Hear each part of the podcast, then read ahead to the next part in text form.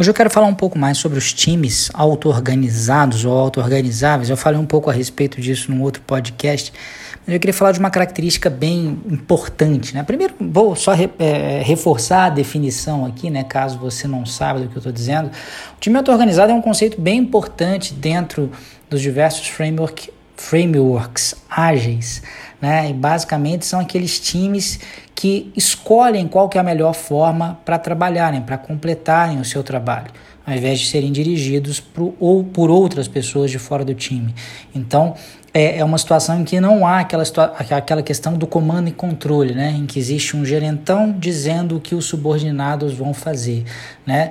É, esse gerente da figura de um product owner poderia ser até aquela pessoa que identifica o que vai ser feito, né? quais funcionalidades em um software, por exemplo, vão ser implementadas, mas ele não tem autonomia, autoridade para dizer como isso vai ser feito, o como, né? a, a, forma como as pessoas se organizam para trabalhar é apenas e tão somente responsabilidade é, dessas pessoas, da própria equipe.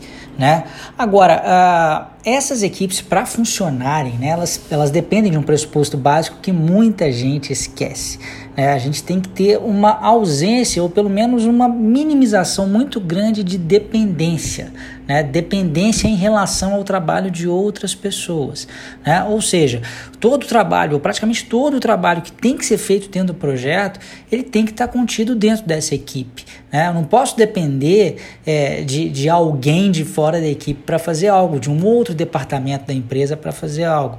Para usar um termo técnico, né, que também está aí dentro, por exemplo, do Scrum Guide, dentro de, de vários outros frameworks ágeis, uh, um time para ser auto-organizado, ele acaba precisando ser multifuncional, precisa de ter tudo que ele precisa ali é, dentro dele. Né? Se a gente for para a indústria de software, só para a gente ir para um exemplo concreto e não ficarmos só na abstração aqui, você precisa ter dentro desse time os programadores, os testadores, os profissionais de banco de dados e quaisquer outros profissionais que sejam necessários para gerar né, o que o Scrum, por exemplo, chama de um incremento de software ali ao final da iteração.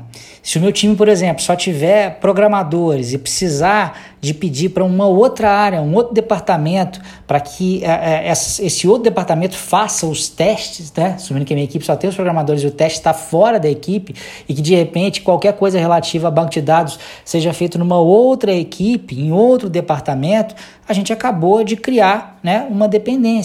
E essa dependência, gente, ela ferra completamente né, a questão da auto-organização, porque ela vai ter que ser gerenciada por alguém, alguém vai ter que estar olhando para o trabalho ali daquela equipe de programadores, para o trabalho do departamento de testes, para o trabalho do departamento lá de banco de dados né?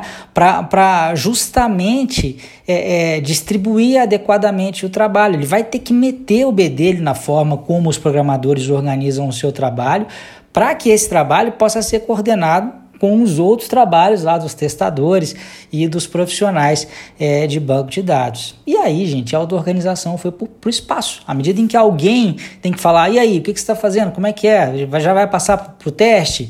É, é, vai depender do cara de banco? Entendeu? A partir do momento que tem alguém tendo que coordenar isso, você acabou de perder toda a auto organização. Então, assim, se a sua organização está começando com um papo aí de que tá, está se tornando ágil, mas está cheia de silos, né? cheia de departamentos, cheia de áreas ali, é, é, técnicas separadas, cada um com o seu gerente e, e, e não estando dentro de um único time coordenado, é, tem gente mentindo por aí. Isso está bem longe de ser ágil, tá bom? Grande abraço e até a próxima.